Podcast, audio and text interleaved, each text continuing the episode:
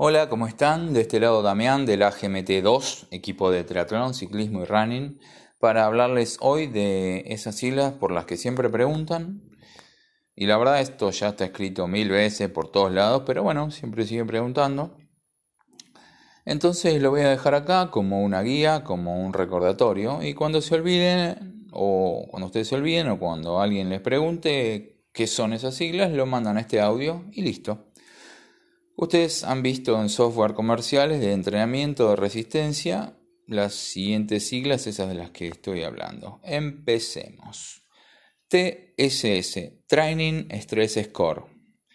¿Qué es? Es la cuantificación de un entrenamiento de resistencia, es decir, ponerle un número o ponerle un valor. Se usa tanto para natación, ciclismo o running y ese número, ese valor que se le pone, se explica por la duración y la intensidad del entrenamiento. Eh, voy a dar un ejemplo.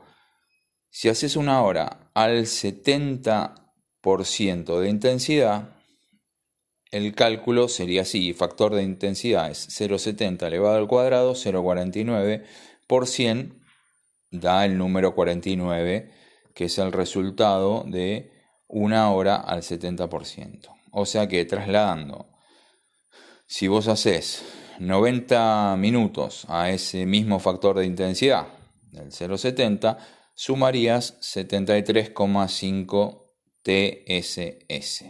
¿Se entiende? Es un cálculo bastante sencillo. Bueno, ahora bien, como si vos querés hacer, por ejemplo, 100 TSS en una hora, lo que tenés que hacer son 60 minutos a tu 100% de intensidad. Suena fácil, pero no es tanto. Bueno, eh, en otro audio debería explicarle qué es el factor de intensidad y lo voy a hacer. Eh, bueno, entonces primera sigla era TCS, Training Stress Score. La segunda sigla es CTL, es el Chronic Training Load. Perdonen mi inglés. ¿eh? CTL, carga de entrenamiento crónica. O sea, lo que se dice fitness o estado de forma está medido en base a un promedio continuo del entrenamiento diario, o sea, del TCS diario de los últimos 42 días. CTL, entrenamiento, carga de entrenamiento crónica, es un promedio continuo del TCS de los últimos 42 días. Si vos ves en un gráfico el CTL que la curva está ascendiendo, quiere decir que la carga está aumentando. Y obviamente, por consecuencia, en contrario, si la curva es decreciente, quiere, es decreciente, perdón, quiere decir que la carga de entrenamiento está disminuyendo, te estás desentrenando. Entonces, ya tenemos TCS, CTL, la tercera sigla, ATL, Acute Training Load, o bien carga de entrenamiento aguda. También podría decirse fatiga. Y es un promedio móvil del TSS de los últimos 7 días. Eso es el ATL. Promedio móvil del TSS de los últimos 7 días.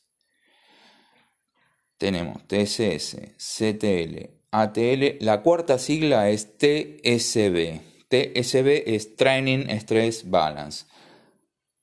Balance del estrés de entrenamiento. Y acá vamos a explicar. Vos vas a, esto también es un número. ¿Y cómo resulta este número? Vos vas a ver que es el resultado de la diferencia entre el CTL y el ATL. O sea que si el número, por ejemplo, es negativo, indica que el ATL es mayor que el CTL, o sea que la carga de los últimos 7 días ha sido muy, muy importante. Voy a ponerlo en, números y en ejemplos así se entiende mejor.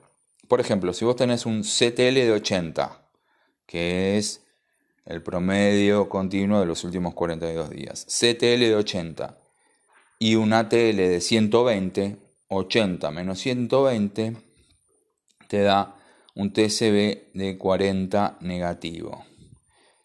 ¿Sí? esto estaría indicando que hay mucha presión sobre el atleta y hay que estar atentos para evitar posibles lesiones o una caída de performance por fatiga. Vuelvo a repetir, ¿por qué? Porque tenés un CTL de 80 y una TL de 120, que son los el promedio móvil de los últimos 7 eh, días, entonces te da 40 negativo, quiere decir que el atleta puede estar bastante fatigado y hay que tener cuidado para evitar lesiones. ¿sí? Entonces, por contrapartida, si el TCB es positivo, el atleta no ha tenido en estos últimos 7 días una gran carga. Y esto sucede y lo buscamos en los tupper pre-carrera. O si dejó de entrenar, por ejemplo, si no entrenó por enfermedad. O porque no tenía ganas. Vamos a ponerlo en un ejemplo. Un CTL de 120 y un ATL de 100 da como resultado un TSB de 20 positivo. 120 eh, menos 100, 20. Y ahí el atleta estaría ideal para competir eh, si bien el ATL es alto, 100, ya tiene una carga crónica muy importante de 120 y puede soportar esos números en los últimos 7 días. Por eso estos números siempre son relativos. En este caso, el atleta estaría bien recuperado y listo para competir. Y si el número positivo sigue en aumento, bueno, ahí ya comienza a desentrenarse. Bueno, hasta acá por hoy. estos temas eh, no por repetidos mil veces, hay que pensar que todo el mundo lo sabe, el público siempre se renueva. Y bueno, eh, no voy a poner este, este audio en algún posteo de Instagram, así que si te gustó, seguinos en el Facebook de Móvil, en el Instagram de agmt2.ig y también en el Instagram de agmtcoach. Muchas gracias y hasta el próximo audio.